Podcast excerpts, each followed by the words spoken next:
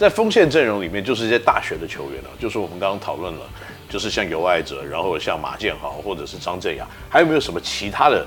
你觉得年轻的选手可以是可以在这个培训的名单里面？呃，前年我因为在中华白服务，是哦，在做帕克教练的助理教练，嗯，那那个时候就中华白就是邀请了一些大学生，选了一些大学生进来嘛，那里面当然有一个我印象很深刻的是林彦廷，是，哦，超级飞人，我觉得这一个球员可能在数据上跟其他现在在台面上的明星球员比，没有那么的亮眼。对，可是这个球员是，我我们叫做百搭，嗯，他跟任何型的球员都可以配合，当然球风要快的那种啊，嗯，所以然后这个球员打球呢不自私，是，他一直很清楚知道球队现在要干嘛，是，那他就会从那个方向去切入，切入之后他也很清楚知道，当我的射手现在很好的时候，他就不会。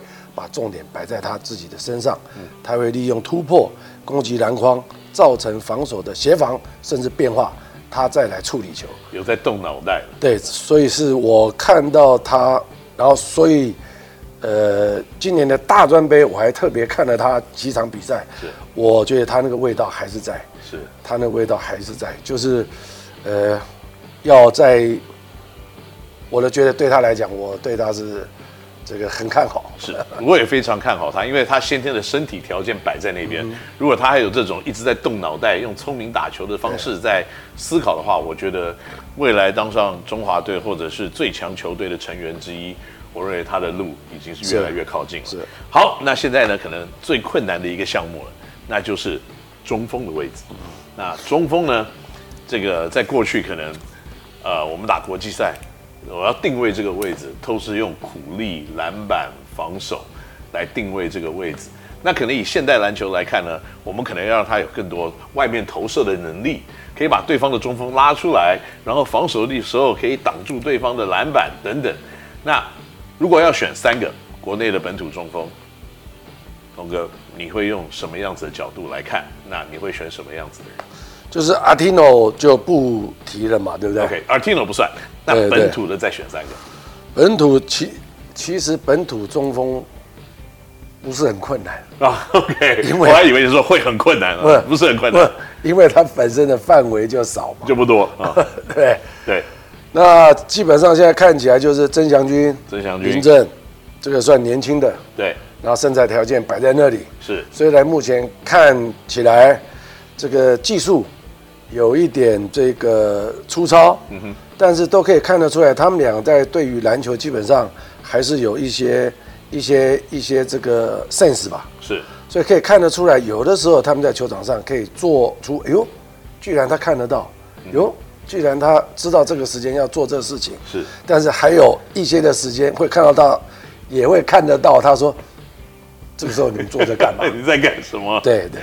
所以从这个方向来看，他们两个是有潜力的。那我觉得这总是要经过磨练的。对。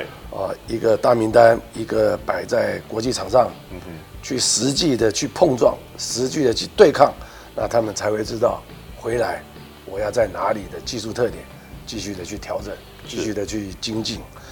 那再来一个就是德威跟冠权，我我也觉得在大名单内呢。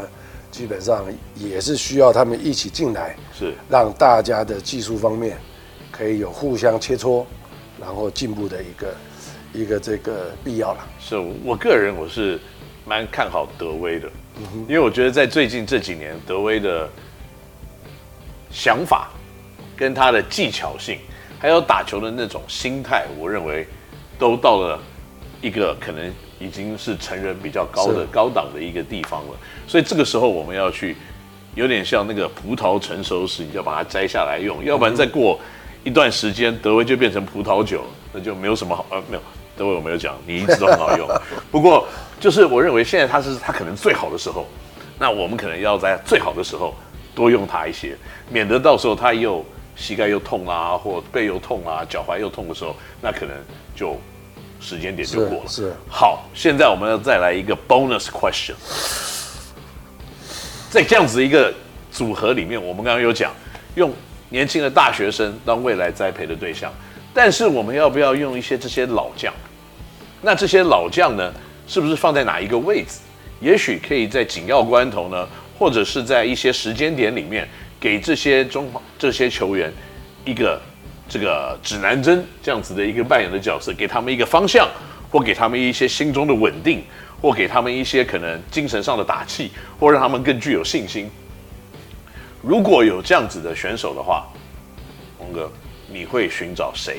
你会放几个人？对，但你如果每一个位置放一个吗？还是你觉得哦，我只要找一个、两个、三个？这个问题我过去到有思考过，是，那也跟很多我们圈内人的这个同好们有过建言。嗯哼，嗯哼，我们就回过头来，上一集有提到敬敏在新北国王的一个这个效用。嗯哼，其实大家看得非常明显。对，他让一个新成立的球队在短时间之内。变成一个看起来很稳重、很成熟的球队，嗯，那这个就是他带来的这个功用。我倒觉得是可以邀请像敬铭、正如啊，包括志杰跟鼎哥来做中华队的训练训练员。嗯嗯嗯，一来他们的训练的量就不用那么大，对，可是他们还可以实际的操作，对，在一些小组的。一些个人动作的技巧的训练，嗯，经验的传承，对，或者在小组配合上一些技巧跟经验的传承，嗯，然后偶尔可以跟他们一起搭配的打。嗯，那至于最后谁要跟着去上场比赛、上战场，那我觉得那可以留留在后面再来讨论。是，但我觉得作为一个传承来做来说的话呢，应该要去邀请。啊，敬明、正如、鼎哥，包括志杰，是来加入中华队来做训练员。是，呃，这样子一来的话，他们大概也在最近这几年也会碰到，也必须要面临到是球员转换角色的一个时刻。没错。那早一点让他们进来为中华队服务，一来为中华队继续的去发挥，嗯，他们的这个光热，一来。也说不定可以为他们将来在做角色转换的时候，开始已经在安排了，嗯，一些他们的经验。那我觉得，不管是对他们个人、他们球队跟篮协中华队，这这个是一件好事。绝对是如此啊！而且我我可以看到像这样子有点母鸡带小鸡的的功能性跟可能性。而且最近啊，阿敏我觉得应该蛮忙的吧。因为他又在弄球员工会，对，所以呢，可能在这个地方呢，在我们节目结束之前，我必须要先讲一个，就是说呢，也许每个人的意见是不一样的，这不代表说呢，任何人做的事情是对或错。我在这边呢，花花点点这边小小的时间，okay, 来恭喜以及祝福呢，这个球员工会在未来的执行营运，可以为我们国内篮球的选手带来更多的福利。当然呢，如果有任何跟球团之间要沟通的，那到时候跟球团来沟通，我们的大门也是完全的敞开。因为呢，在很多地方，我们要的东西都是一样的。如何让球员有更好发挥的空间，跟国内篮球呢有更完整的制度，这个都是不管球团、球队、球员，应该都是要有同样的一个目标。好了，等一下，没有是除了高总刚刚讲的，季明，如果在经费上有需要的话。Kenny 绝对抛砖引玉，哇，这个这一招好，不过我会喜欢，不过没关系，不能剪掉。